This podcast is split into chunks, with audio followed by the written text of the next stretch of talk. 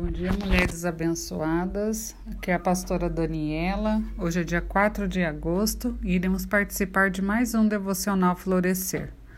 A parábola dos trabalhadores da vinha. Está em Mateus, do 20, do 1 ao 16. Assim, os derradeiros serão os primeiros, e os primeiros derradeiros, porque muitos são chamados, mas poucos escolhidos. Nas parábolas judaicas, figuras de autoridade, tais como um rico chefe de família, normalmente representavam Deus. No primeiro século, um denário era o salário pelo trabalho de um dia. Uma vez que, o, uma vez que os que trabalharam apenas uma hora receberam um denário, o salário de um dia, outros trabalhadores esperaram ser pagos na mesma proporção.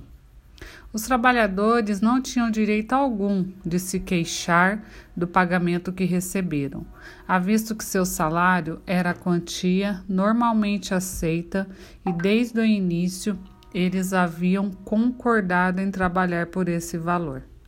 As palavras, começando pelo, pelos últimos até os primeiros, direcionam o que está escrito em Mateus 19, versículo 30 os primeiros serão os últimos e os últimos serão os, o primeiro.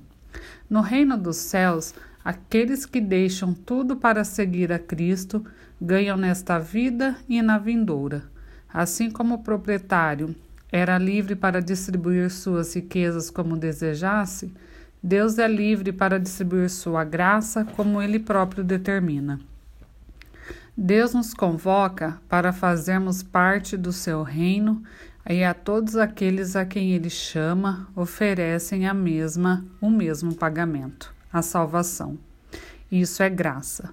Deus se relaciona conosco com base na sua generosidade e não com base no que um homem ou uma mulher oferece.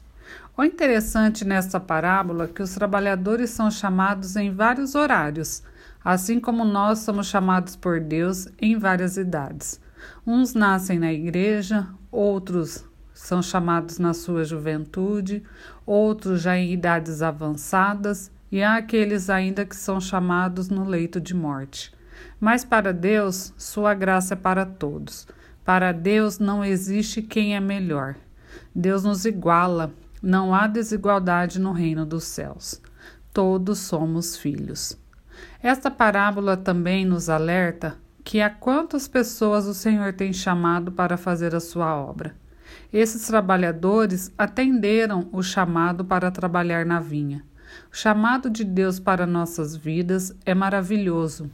Se Deus tem te chamado, se Deus tem te chamado para participar do seu reino, abra o seu coração nesta manhã, minha querida.